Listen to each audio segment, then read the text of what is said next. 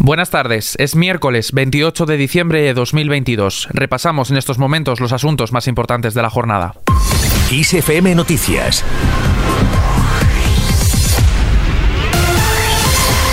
El Tribunal Constitucional ha emitido finalmente los argumentos por los que paralizó la reforma del Gobierno relativa al Poder Judicial y al propio Tribunal en el Senado. En este sentido, establece que las dos enmiendas de PSOE y Unidas Podemos al respecto extendían los márgenes constitucionales y recuerda que no hay ningún poder público o espacio que esté libre de la Constitución o sea inmune a ella. El Tribunal defiende que su responsabilidad es limitar la capacidad de actuación del legislador cuando éste exceda de los márgenes constitucionales. Por ello es por lo que se aceptó aplicar las medidas que solicitaba el Partido Popular, que consideraba que sus derechos políticos estaban siendo vulnerados al no poder debatir en profundidad ni enmendar la reforma del gobierno, puesto que se había tramitado a modo de dos enmiendas a otra reforma, la del Código Penal. Sin cambiar de asunto, un constitucional de mayoría progresista estudiará diferentes reformas, contemplará los recursos contra las reformas que atañen al Consejo General del Poder Judicial y al propio Tribunal Constitucional, contra la ley catalana que elimina la cuota del 25% de castellano en las aulas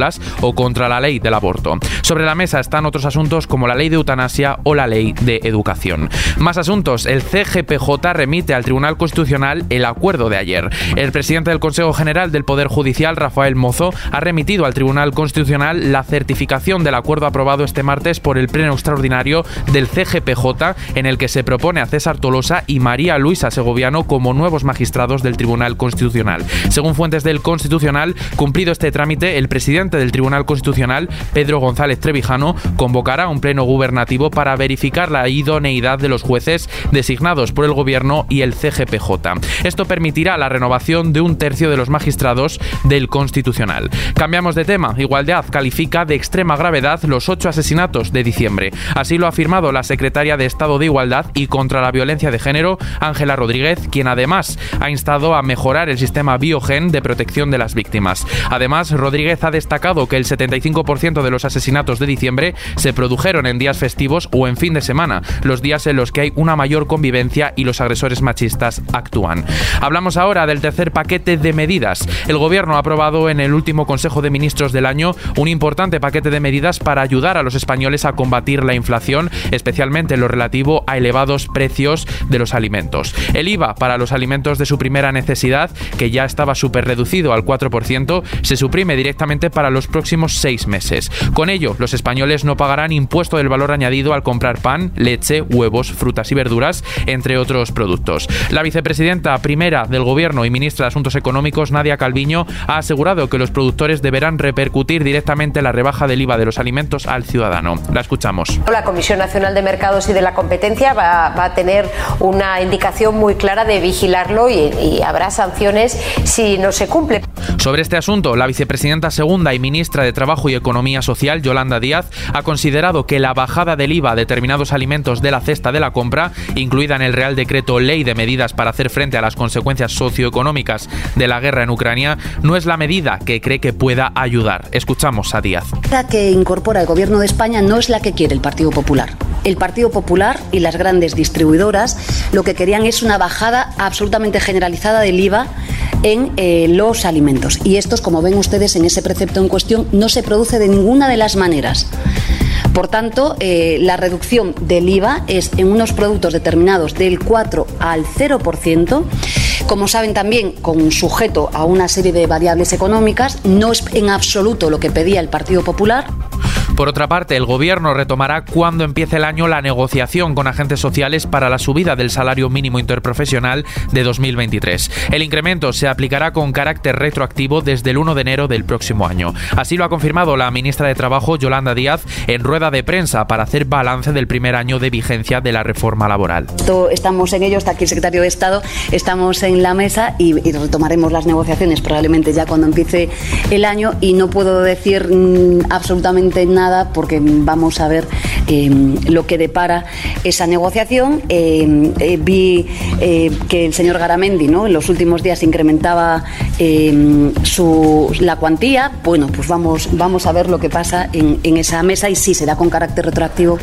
Hablamos ahora del nuevo cheque de 200 euros. Los posibles beneficiarios de la nueva ayuda de 200 euros que aprobó ayer el Gobierno podrán pedir el cheque entre el 15 de febrero y el 31 de marzo de 2023, por lo que solo contarán con mes y medio para realizar la solicitud. Los beneficiarios de ingreso mínimo vital o de alguna pensión no podrán acceder al cheque de 200 euros del Gobierno. Este se podrá solicitar en el formulario de la sede electrónica de la agencia tributaria y será apto para todas aquellas familias que tengan rentas anuales hasta 27.000 euros y no cuenten con un patrimonio superior a 75.000 euros. Más asuntos, seis comunidades mantendrán el descuento del transporte. Al menos seis gobiernos autonómicos como el País Vasco, La Rioja, Murcia, Navarra, Comunidad Valenciana y Castilla y León han anunciado que se acogerán a la bonificación del transporte autonómico y mantendrán el descuento del 50%, mientras que hay cuatro ejecutivos regionales como Andalucía, Aragón, Extremadura y Cantabria que están valorando esta medida. Por su parte, la Comunidad de Madrid mantendrá el descuento del 50% a partir del 1 de enero y lo ampliará hasta el 60% a partir del mes de febrero.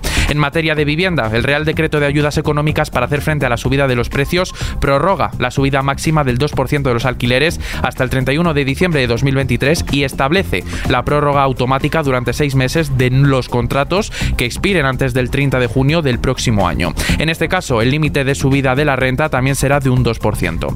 Entre otras medidas anticrisis del Ejecutivo, se mantiene el incremento del ingreso mínimo vital y de las pensiones no contributivas. En el mismo sentido, se extenderá durante el 2023 el bono social y las pensiones subirán un 8,5% y respecto al descuento del combustible, la prórroga del descuento de 20 céntimos por litro tendrá efecto para el transporte profesional por carretera y se abonará al final de cada mes. Pasamos ahora a hablar de la luz. El precio de la electricidad bajará para mañana jueves casi un 80% hasta los 16,15 euros el megavatio hora. Se trata de un precio bajísimo y que solo está por encima de los 10,63 euros megavatio hora que alcanzó, recordemos, el día de Navidad.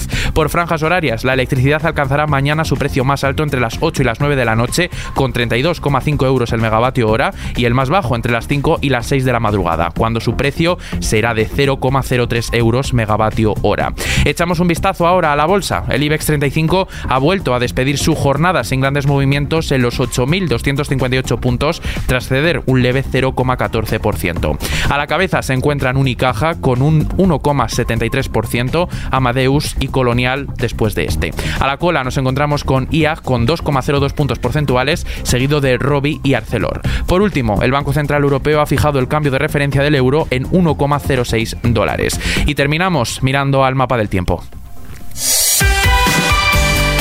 Lluvias locales persistentes en el oeste de Galicia. Temperaturas en general en ligero descenso, salvo en el Cantábrico Occidental, Canarias y Galicia, donde permanecerán con pocos cambios. Heladas débiles en zonas montañosas de la península, más intensas en Pirineos. Intervalos de viento fuerte en la costa noroeste de Galicia y Canarias y nieblas en Baleares. Con esto lo dejamos. La información continúa puntual como siempre en los boletines de XFM y ampliada aquí en nuestro podcast XFM Noticias. Con Gustavo Luna en la realización, un saludo de Adrián Martín. Sed muy felices.